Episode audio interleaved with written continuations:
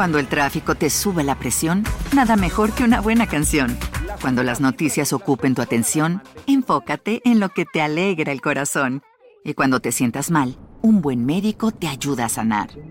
Sabemos que mantener tu salud es tu prioridad, también es la nuestra en Kaiser Permanente, donde trabajamos juntos para cuidar de todo lo que tú eres. Kaiser Permanente, para todo lo que tú eres. Kaiser Foundation Health Plan of the Mid-Atlantic Stay Inc., 2101 East Jefferson Street, Rockville, Maryland 20852. Es 25 de agosto de 1983. El día parece perfecto para salir a pasear a las montañas y observar la naturaleza, especialmente el vuelo de las aves. Cynthia y Steven Golding son dos experimentados observadores que suelen dar caminatas por los senderos que se dibujan entre los árboles y el césped. La pareja está lista para la aventura y conduce hacia las montañas, pero poco antes de llegar a su destino final, la mujer le pide a su esposo que se detenga para ir al sanitario. Entonces dan vuelta dirigiéndose a un par de letrinas antiguas para autocaravanas. Una vez ahí, caminan sobre la tierra en medio de un silencio pacífico cuando de pronto el ambiente se transforma en algo sumamente aterrador. Resuena el eco de un llanto agonizante, como el lamento de un niño pidiendo ayuda e increíblemente proviene del fondo de la letrina que se encuentra a 10 pies por debajo de la tierra. En shock total, Cynthia asoma su cabeza y se convierte en testigo de uno de los actos más ruines que verá en su vida. Hay una niña allá abajo, abandonada, lastimada y expuesta a la suciedad del agua que se vuelve casi letal considerando los productos tóxicos que yacen ahí. Ella estaba en el fondo del agujero privado.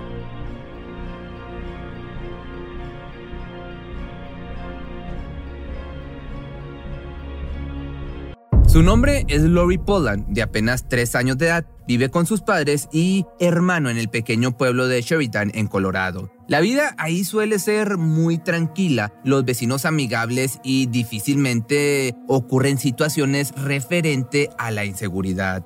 Pero un desgarrador acontecimiento se robó toda aquella sensación de paz que abundaba por las calles en las que los niños solían salir a divertirse. Ocurrió el 22 de agosto de 1983 en casa de la familia Poland. Los hermanitos se divierten justo afuera de su casa mientras que su padre pasaba el día pintando al exterior del hogar. Era un día agradable, el sol invitaba a los residentes a pasar la tarde sobre las banquetas o en los patios delanteros cuidando a los niños mientras jugaban. La tarde calurosa les hizo a los hermanitos querer una paleta de hielo, de las que sus padres habían comprado con anterioridad y guardaban en la nevera. Por lo que Richard Podan, el papá de los niños, les dijo que aguardaran un momento para traerle una a cada uno. No se muevan aquí, fue lo que les comentó, y se dirigió al interior del domicilio desde donde aún podía vigilarlos. Sin embargo, bastó un par de segundos en lo que abrió la puerta del congelador para que Lori desapareciera. Segundos después mi papá volvió a salir. Miró la banqueta, miró a mi hermano, volvió a mirar la banqueta y mis pantalones estaban en la acera.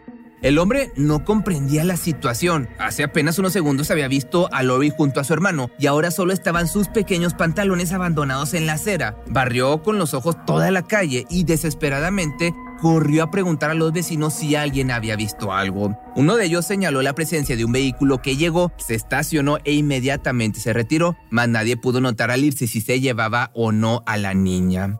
Richard Podan se rehusó a dejar pasar más tiempo y procedió a llamar al 911. Posteriormente, se desplegó la búsqueda que inició tocando la puerta de todas las casas de alrededor y las entrevistas a posibles testigos, una tras otra, fueron aportando datos relevantes. En cuestión de minutos, toda la comunidad ya se había reunido para unirse a la búsqueda, así como también llegó apoyo aéreo y perros entrenados que recorrieron los bosques más cercanos. Se inició una entrega masiva de volantes con el rostro de Lori y los medios de comunicación acudieron para escuchar a la desesperada madre dar su versión de los hechos, pero Diane Poland solo pedía con fervor una cosa. Solo tráela de vuelta y no la lastimes, por favor. Desesperadamente pedía al responsable que trajera de vuelta a la niña, ya que de lo contrario había muy pocas posibilidades de encontrarla con vida en particular por la época en que ocurrieron los hechos, antes de que existiera un método de prevención como la ahora conocida Alert Amber, las redes sociales o el Internet. El tema de una privación de la libertad en 1983 parecía no resultar relevante y eso reducía a casi cero la esperanza de resolver el caso. Entonces en 1983 era más un delito causar daño a un animal que a un niño. Así que tenía una sentencia más grande si se lastimaba a un animal o mataba a un animal que si lo hacía con un niño pequeño. Cuando más pasaban las horas, la familia, los amigos y residentes del pueblo eran consumidos por la incertidumbre, especialmente al repasar los hechos, pues había sido una privación de la libertad perpetrada frente a mucha gente a plena luz del día. Entonces aquí la pregunta es, ¿cómo es que nadie se había dado cuenta?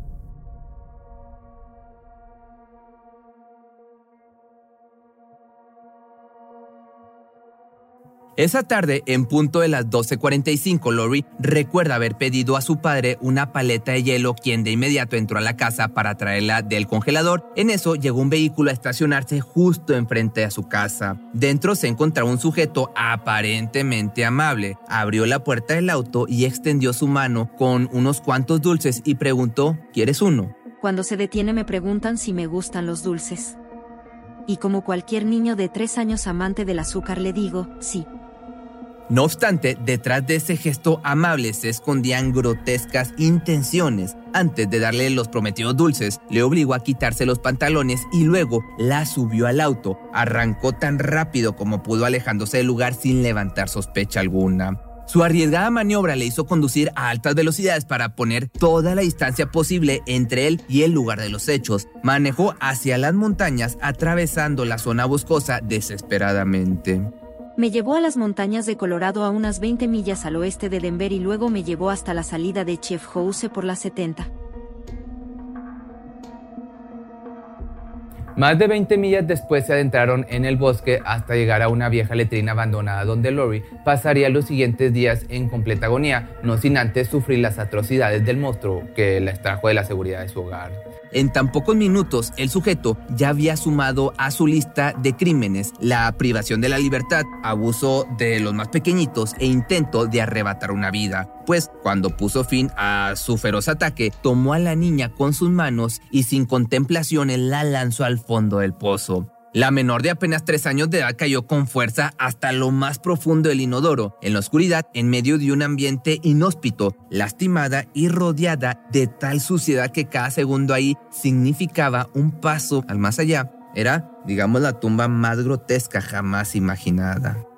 Por otro lado, la búsqueda estaba contra reloj. Los medios de comunicación hicieron lo posible para darle amplia cobertura al caso, así como los residentes del pueblo pusieron de su parte esperando aportar cualquier detalle que fuera de gran ayuda. Entre los entrevistados resaltó el nombre de Paul Weaver, un joven que había captado momentos muy extraños ese día. Vi un Datsun Sedan color naranja con letras negras y tiras en la parte inferior. Estaba aparcado en doble fila frente a mi casa, Dos minutos después algo y los niños venían por la calle diciendo que Lori estaba en el coche. Noté que la primera parte del número de placa era ADV seguida de tres números. La información no dejaría de fluir un testigo tras otro. Entonces a la lista se sumó el testimonio de otro de los residentes con información muy alarmante. Su nombre era Michelle Fisher, padre de familia que semanas atrás había descubierto un incidente muy preocupante. Dijo que sus hijos habían tenido la amarga experiencia de haberse encontrado con un hombre muy sospechoso y de malas intenciones. Mis hijos vinieron una semana antes y dijeron que un hombre los había seguido para ir a la escuela.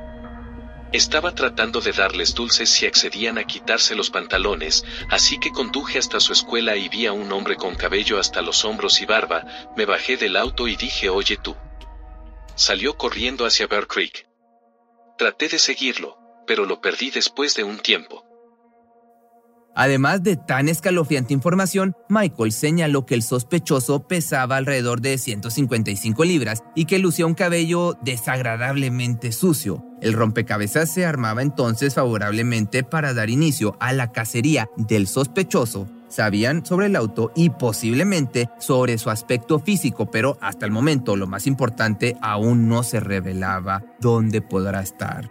Mientras tanto, Lori sufría la desgarradora experiencia de estar atrapada en una letrina, pero su sentido de supervivencia le ayudó a saber que no debía tocar nada a sus alrededores. Habrá sido el aroma putrefacto o las texturas desagradables a las que se enfrentaba, pero su instinto le hizo quedarse sobre una tabla que se encontraba ahí tratando de palpar lo menos posible la suciedad. Y me dejó ahí, me dejó para que me muriera de hambre, me dio por muerta. Tanto el FBI como la policía local se encontraban camino a dar con la identidad del culpable. Gracias al detalle de las placas supieron que debían conducir hasta Denver e investigar tanto como pudieran. Evidentemente era una tarea sumamente complicada, casi como buscar, digamos, una aguja en un pajar, ya que los oficiales fueron tocando puerta por puerta hasta que ocurriera un milagro. Y fue así como, contra todo pronóstico de fracaso, una mujer llamada Juanita Zapa les abrió la puerta. Vi el reportaje de televisión y reconocí el coche. Estaba estacionado frente a la casa de mi hija en la calle Spatzwood en Denver. El conductor molestaba a mi nieta mientras ella jugaba afuera, a plena luz del día. Mi yerno anotó el número de placa y se lo denuncié a la policía de Lirultown hace un mes, y por si acaso, he apuntado aquí la matrícula, ADV 627.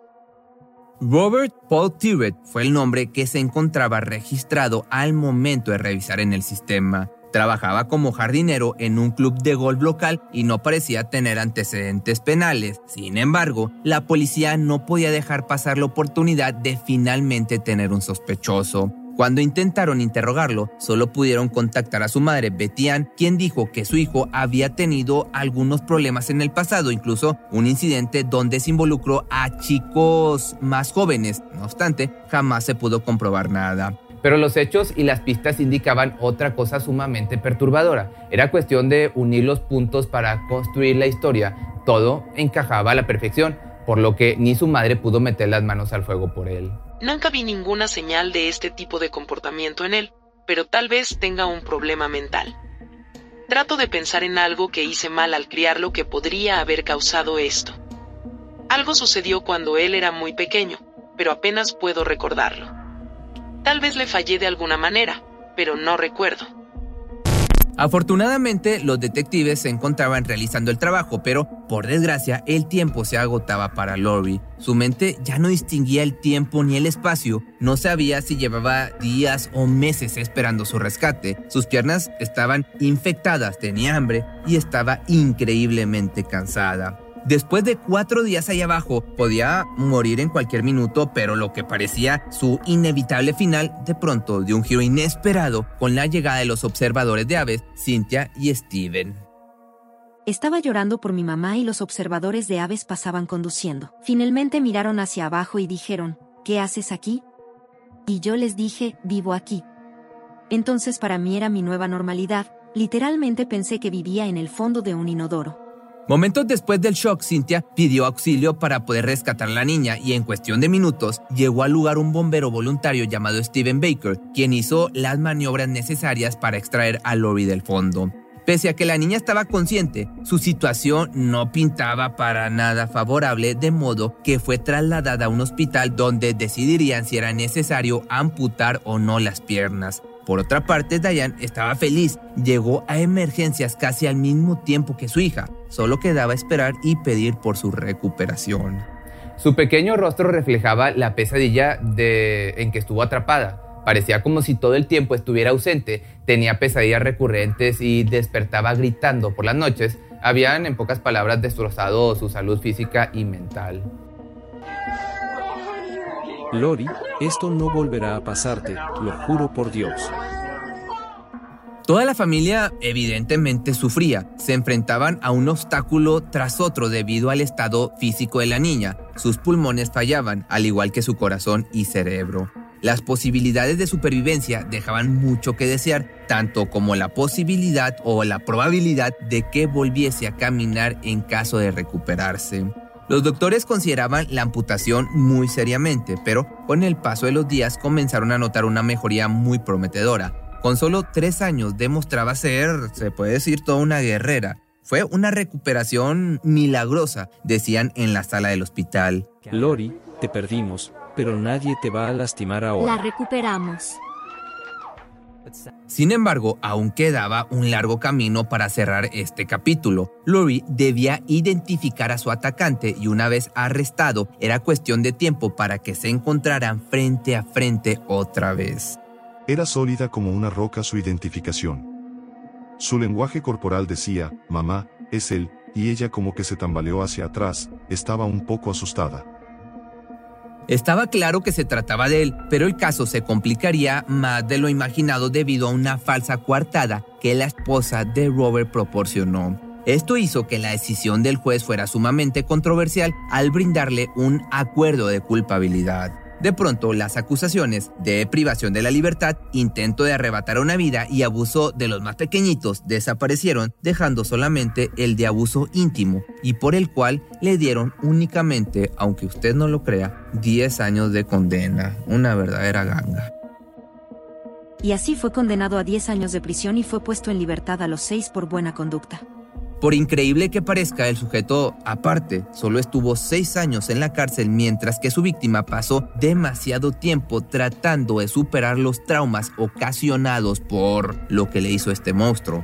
Lori visitó tantos psicólogos como pudo hasta lograr superar poco a poco aquella desgarradora experiencia que le trajo problemas de depresión, ansiedad y estrés postraumático. Durante toda su vida luchó para liberarse del peso del odio y el resentimiento por lo que trabajó duramente para comprender que el abuso solo es el resultado de abuso en sí, es decir, es un círculo que de no detenerse puede propagarse terriblemente. De esta forma lo cree ella, considerando que su abusador sufrió lo mismo cuando tenía tres años.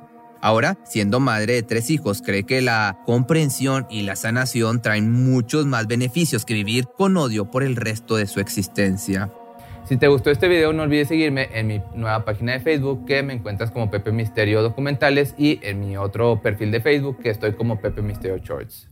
¿Te preocupas por tu familia? Entonces, ¿por qué darles solo huevos ordinarios cuando pueden disfrutar de lo mejor? Eggland's Best, los únicos huevos con ese delicioso sabor fresco de granja, además de la mejor nutrición, como 6 veces más vitamina D, 10 veces más vitamina E y 25% menos de grasa saturada que los huevos regulares, además de muchos otros nutrientes importantes. Así que, dales los mejores huevos. Eggland's Best, mejor sabor, mejor nutrición, mejores huevos. Cuando el tráfico te sube la presión, nada mejor que una buena canción. Cuando las noticias ocupen tu atención, enfócate en lo que te alegra el corazón. Y cuando te sientas mal, un buen médico te ayuda a sanar. Sabemos que mantener tu salud es tu prioridad, también es la nuestra en Kaiser Permanente, donde trabajamos juntos para cuidar de todo lo que tú eres. Kaiser Permanente, para todo lo que tú eres. Kaiser Foundation Health Plan of the Mid-Atlantic Stay Inc. 2101 East Jefferson Street, Rockville, Maryland 20852.